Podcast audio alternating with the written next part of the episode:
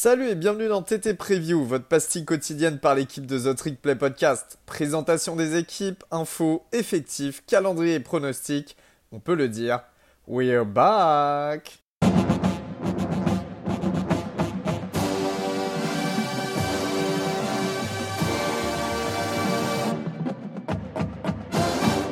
Salut à tous et bienvenue dans votre nouvel épisode de TTP Preview, euh, votre pastille quotidienne destinée à vous présenter toutes les équipes du collège football afin de préparer au mieux la saison 2022. Aujourd'hui, je suis en présence de Valentin pour parler euh, de l'une des équipes qui vont faire cette saison, BYU. Salut Gus, salut tout le monde. Équipe euh, qui va faire la saison parce que BYU, et vous le verrez, un magnifique calendrier, une équipe expérimentée et talentueuse. Valentin vous en parlera. Euh, mais surtout un, programme en fait qui se distingue un petit peu par euh, sa singularité, puisque euh, c'est un programme indépendant, bon, plus pour très longtemps, on le verra aussi après, qui joue dans un état magnifique, l'Utah, avec un des plus beaux stades, avec l'une des plus belles vues du monde, j'ai envie de dire. Et puis surtout, bah, parce que c'est une fac mormone et c'est quelque chose qui est quand même plutôt rare, on va dire, dans le monde du, du sport, d'avoir des universités ou des équipes composé à, grande majorité de, joueurs mormons. Alors Val, euh, on va commencer par le commencement. Comment était la saison 2021 bah encore une très très bonne saison hein, avec euh, au bout un bowl, donc une saison à 10-3. D'ailleurs, ce qu'il faut noter quand j'ai regardé un peu les deux dernières années de BYU, c'est que c'est seulement trois défaites en, deux, en saison régulière en deux ans. Donc c'est quand même assez exceptionnel. La seule défaite qui fait tâche pour moi euh, cette saison, c'est celle contre Boise State. Euh, ils ont perdu aussi contre Baylor, mais voilà, tout le monde connaît Baylor et leur grosse saison, donc il n'y avait rien de honteux, surtout que c'était un match accroché. Sinon, bah, c'est que des grosses victoires, surtout quand on connaît bah, l'effectif jeune euh, qui était celui de BYU, et à noter qu'ils ont battu toutes les équipes de Pac-12 rencontrées cette saison. Euh, sur, bah, sur le bowl, du coup, ils ont perdu à l'Independence Bowl face à UAB, 31-28 sans Jaren Hall, leur quarterback titulaire. Donc euh, voilà, puis après on connaît les bowls, il y a des joueurs qui jouent pas, etc. Donc euh, bon, voilà. En highlight de l'année, Gus, bah, moi j'ai le match de face à USC qui était vraiment plein de rebondissements, qui se finit par un drive de, de BYU de 62 yards avant celui de USC stoppé à 1 yard du first down en 4ème et 6 par, par Caleb Hayes, le, le DB, c'était un, c'était d'ailleurs c'était Jackson Dart qui était euh, titulaire sur ce match-là. Il avait fait un très bon drive de, de remontée. La, passe est très belle, mais voilà, elle s'est stoppée vraiment à un yard juste avant, euh, avant le first down. Où on a eu le match euh, exceptionnel face à Virginia avec plus de 115 points marqués. Donc pour les amateurs de, d'attaque, aller voir ce match-là, c'était tout bonnement incroyable. Au niveau de l'intersaison, euh, BYU a, fait beaucoup de choses euh, cette année, a commencé par un départ en Big 12 l'an prochain en 2023. Euh, ils rejoindront pour la première fois une conférence du Power 5. je rappelle que BYU est, indépendant depuis 2010 et avant ils étaient en Mountain West. Donc ça, c'est la première chose à retenir. Et la deuxième chose, c'est que leur head coach Kalani Sitake, un Tongien bah, qui a été joueur, qui était fullback, je crois, à l'époque à BYU, euh, reste. Il a même prolongé son contrat alors qu'il était convoité par USC Washington. Il a même été interviewé par Oregon. Euh, c'est une prolongation, une prolongation de contrat. Euh, du coup, le contrat durera jusqu'en 2027. Et moi, je trouve ça très très bien parce que, comme Val l'a dit juste avant, il est sur une très très bonne série de victoires depuis deux ans. là, tu inscrit ton programme dans la durée. Je trouve que c'est un superbe move. donc voilà. Concernant la saison 2022, une équipe jeune, ultra talentueuse, mais qui semble ne pas encore être arrivée à maturité. Euh, la question que je te pose, Valentin, c'est de savoir si on repart sur les mêmes bases que celles de 2021 ou si on peut aspirer à mieux. Bah écoute, euh, logiquement, je vais te dire qu'on peut aspirer à mieux puisque quasiment tous les titulaires euh, sont, de retour. On va dire une grosse base de l'équipe est de retour et notamment bah, leur, quarterback Jaren Hall bah, qui sera euh, sans, aucun doute hein, le quarterback titulaire, auteur de 2583 yards à la passe la saison passée pour 20 TD et 5 inter, mais aussi de 307 yards au sol pour 3 TD. Par contre, bah, il a connu quand même quelques blessures pendant la saison, donc son état de santé sera très important pour, euh, les Cougars s'ils veulent vraiment rivaliser. Parce que malheureusement pour eux, Baylor Romney, qui était le quarterback titulaire au début de la saison et ensuite remplaçant, qui était très très bon aussi. D'ailleurs, moi j'aimais énormément. Bah, a mis fin à sa carrière sportive et est parti faire de l'argent à Adobe. Adobe, je sais pas comment on prononce ça. Donc, euh, il a décidé d'aller faire 10 sous alors qu'il était très talentueux euh, en tant que quarterback de college football.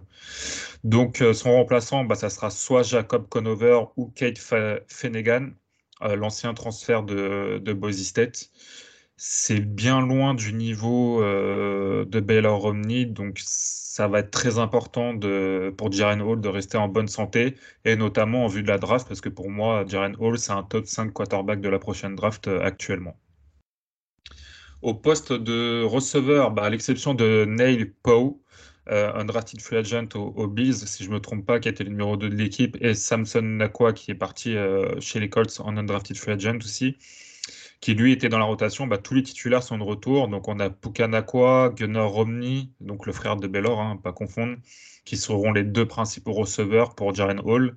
Il y a Kinyu Hill euh, qui, qui, viendra amener son mètre 92 dans la rotation. Et on aura peut-être enfin l'occasion de voir un petit peu plus Terence Fall, euh, le français, euh, qui pourrait être dans la rotation cette année grâce au transfert de Chris, Jackson pour des raisons euh, personnelles. Donc il va falloir qu'il se monte cette année pour espérer bah, une place de numéro 2 ou numéro 3 la saison prochaine quand il y aura un petit peu de turnover au poste. Euh, au niveau des tight Gus, euh, Isaac Rex, il, devait il devrait être le titulaire, mais il soigne une blessure à la hanche euh, actuellement. Donc, il n'a pas participé aux Spring Games, enfin au Spring Practice surtout. Et il devrait être revenu normalement pour le Fall Camp. Et donc, on devrait voir un petit peu plus Daniel Holker, qui sera son principal suppléant, ou pourrait être le titulaire bah, si Rex ne revient pas en forme pour, le début de saison. Et c'est une, constante depuis quelques années, les tight ends BYU. Il y a eu beaucoup de légendes qui sont passées euh, par, euh, par ce programme. Exact. Au poste de running back, et c'est là où, par contre, on appuie sur un, bah, un point noir, c'est la perte de Tyler Algeyer, qui sort d'une saison euh, monstrueuse à 23 TD pour 1606 yards. il a été drafté je sais plus par qui il a été drafté, mais il a été drafté et ça c'est une énorme perte. Mm. Et on devrait avoir une bataille pour le poste de numéro 1 entre Lopini Euh, Katoa, pardon, qui a toujours eu ce rôle de numéro 2 à BYU durant ses quatre premières saisons, et le transfert de Cal, de California, Christopher Brooks. Je pense plus peut-être à Christopher Brooks en tant que titulaire, mais voilà, pour l'instant, on n'a pas, pas de certitude. Et Jackson euh, McChesney devrait compléter ce duo, lui qui avait marqué bah, le TD euh, contre USC sur le drive de 64 yards à la fin du match. Au niveau de la O-line euh, Bah écoute. Il y a l'arrivée d'un joueur qui était très très bien classé sur le portail des transferts.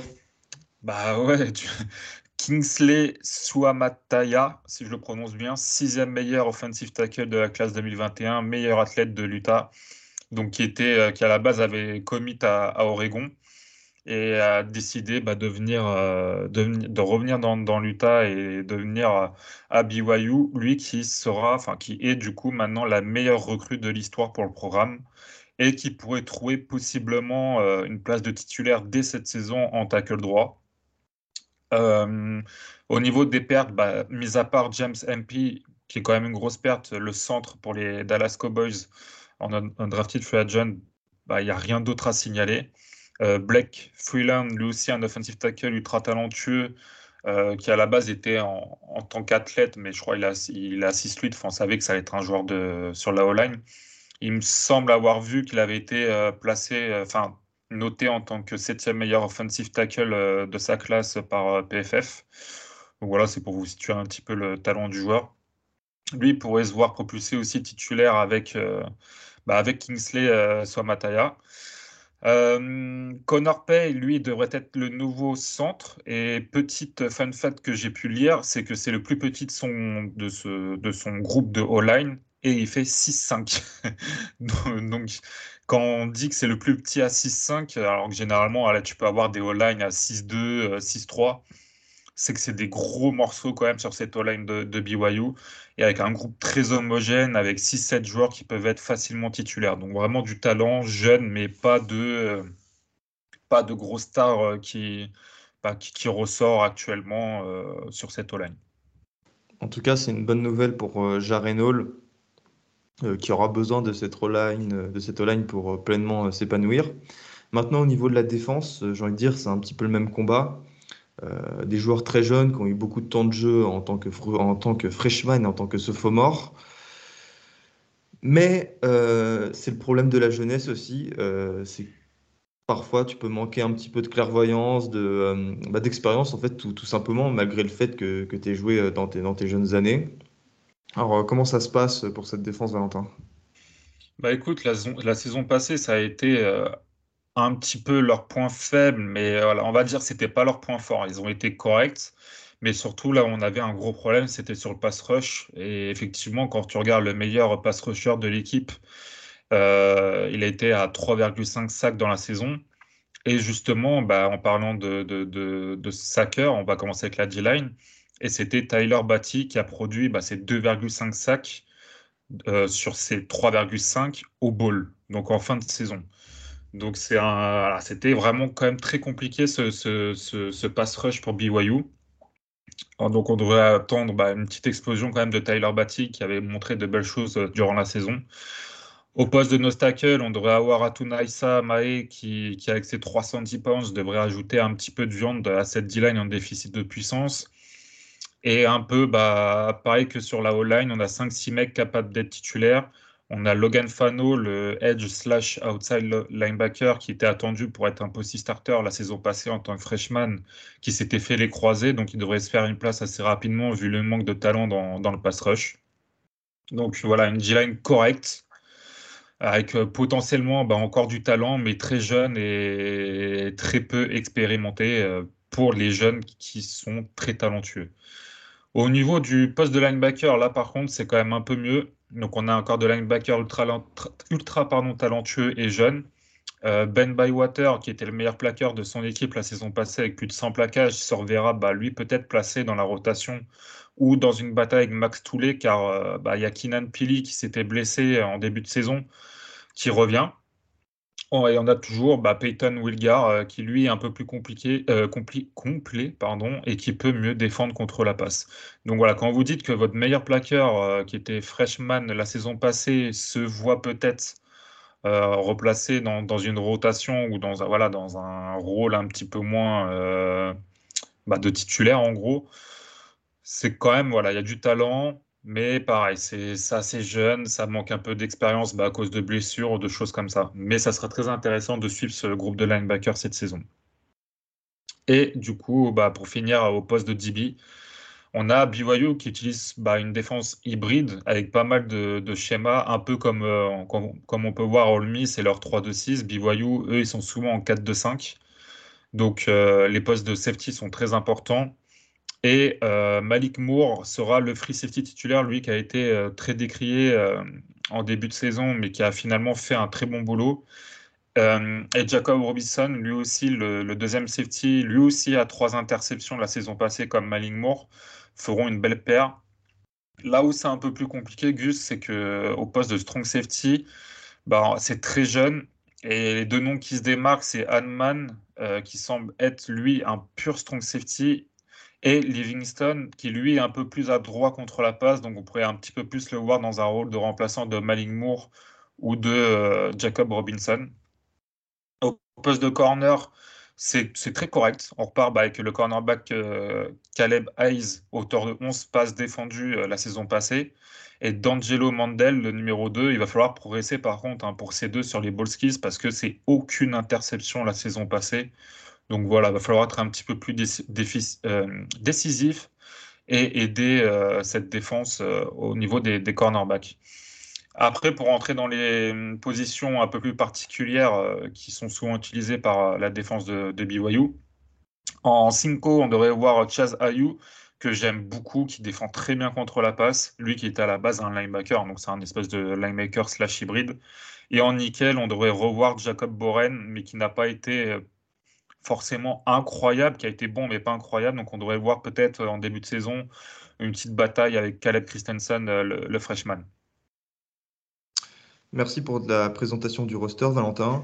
Maintenant, on va se poser une question et euh, poursuivre, euh, y répondre grâce au calendrier. Est-ce que BYU va atteindre un bowl du Nouvel An dès cette année? Euh, Avant ça, petite devinette, Val, parce que le dernier bowl majeur de BYU remonte à 1997 au Cotton Bowl classique face à Kansas State. Bon, c'était une défaite à l'époque. Et devine quel était le quarterback de BYU à cette époque? Oh putain. Donne-moi un indice. Ouais, donne-moi un J'ai indice. donné quelques indices. Euh, il entraîne une très très grosse équipe euh, de Big 12. Il a entraîné en NFL. Il a été à Alabama en Ah, tant que coordinateur. je suis- Ah, je suis super nul à ces trucs-là. Euh, Donne-moi le prénom. Steve. Sar... Ouais, Sarkisian? Steve Sarkisian, qui était le quarterback savais euh, titulaire de BYU euh, à cette époque. Putain, je savais pas. Je savais pas du tout. Bon, avant de répondre à cette question, on va quand même regarder ce calendrier qui, déjà, est très beau, très joli. Il y aura vraiment que des beaux matchs à voir. Ça, ça peut être hyper intéressant euh, pour suivre la saison de BYU. Et deuxièmement, il est quand même assez compliqué. Alors, à domicile, ils recevront Baylor, Wyoming, Utah State, Arkansas, East Carolina et Dixie State. À l'extérieur, ils iront à South Florida, Oregon, Liberty, Boise State et Stanford. Et enfin, il y aura un match en terrain neutre à Las Vegas face à Notre-Dame. Alors là, parmi tous ces matchs, moi j'en identifie quatre qui sont compliqués. Baylor, Oregon, Notre-Dame et Arkansas. Alors, il faut se dire, et ça, c'est ce que tu penses, Valentin, et je suis complètement d'accord, c'est qu'il y aura des matchs charnières face à Baylor, Oregon et Notre-Dame, et c'est bien de les prendre cette année. Parce que ces trois équipes ont quand même un gros turnover. À Oregon, à Notre-Dame, il y a deux nouveaux coachs. Euh, il y a deux nouveaux quarterbacks aussi à Oregon et Notre-Dame. Donc voilà, c'est mieux de les prendre cette année que l'an prochain. Et ça, c'est plutôt pas mal. En revanche, le, le match Ar- contre Arkansas va être vraiment mais magnifique. Vous pouvez, vous pouvez pas le louper, celui-là. Mm. Heureusement qu'ils les accueilleront à, à Provo. Et euh, vous avez certainement remarqué, mais j'ai pas cité Utah. Il y aura malheureusement pas de Holy War cette année. Alors, vous savez, la Holy War, c'est le match qui oppose BYU euh, et Utah. Euh, il se dit que lorsque BYU sera en Big 12, ils affronteront Utah tous les ans. Il faudra juste renégocier un petit contrat pour programmer une série de 10-15 matchs sur, bah, sur les 10-15 prochaines années, mais ça, j'ai plutôt confiance. Toi, Valentin, tu vois quel bilan dans ce calendrier un petit peu compliqué? Bah écoute, je vois un- au début, j'étais parti sur un 7-5 et euh, en ayant regardé, je suis parti finalement sur un 9-3 parce que je me dis que tu as quand même une grosse base de l'équipe qui revient, qui est talentueuse et jeune. Et je me dis que voilà, face à Baylor, Oregon, Notre-Dame, qui sont des équipes un peu en construction, il y aura forcément une victoire ou deux là-dedans. Donc j'ai essayé de partir d'un d'un côté optimiste parce que aussi j'aime bien cette équipe, donc j'ai envie d'être optimiste. Donc je suis parti plus sur un 9-3, mais on pourrait être sur un 8-4. Je pense que pour viser un beau nouvel an avec euh, ce, ce calendrier, c'est une défaite max. Euh, moi aussi, je vois comme toi, je vois un 9-3. Alors, je pense que ça peut faire mieux. Je, je suis presque prêt à penser qu'ils pourront faire un 11-1. Oh. Le seul problème, c'est que, et là j'y viens, c'est pour ça que j'y crois pas, euh, c'est que l'an dernier, en fait, ils ont perdu trop de matchs à la con et il manque en fait d'une certaine régularité. Bah, c'est la régularité en fait des équipes qui sont en général un petit peu, un petit peu moins talentueuses. Mais comme tu l'as dit, Val, t'as Jareno qui revient. Les jeunes, ils ont tout joué. Enfin, t'as un super coach. Je vois pas pourquoi ça pourrait pas bien, bien se goupiller en fait, tu vois. C'est que j'ai c'est j'ai vraiment envie d'y croire. c'est quand même un gros, gros, gros calendrier. C'est que Ouais. t'as, au final, puisque même tu te dis East Carolina, c'est un match facile, mais East Carolina, c'est quand même une équipe chiante. Donc ils vont Ouais. gagner, d'accord, mais ça reste une bonne équipe. Donc, mis à part Dixie State, Et Stanford, le programme et Wyoming, tout est très bon. Ouais. voilà, c'est enfin, que des gros matchs, quoi. Donc, c'est s'ils ont, s'ils ont pas de blessés, ça devrait bien se passer. Mais s'ils ont un ou, un ou deux pets par-ci, par-là, ce, ce sera que des matchs à intensité, donc avec euh, de la pression tout- tous les week-ends, etc. Je, je sais pas. J'espère après, hein, moi. Et si on vient malheureusement, 11-1, euh, je signe. Leur, euh, leur week-end de repos arrive très tard dans la saison, avant les deux matchs face à DC State et Stanford. Ça, c'est pas très bien euh, géré, je trouve. Bref, Ouais. on a terminé la preview de BYU. Val, Mm. euh, on vous donne tous rendez-vous bah, demain pour un nouvel épisode, pour la présentation d'une nouvelle équipe. Salut à tous! Salut.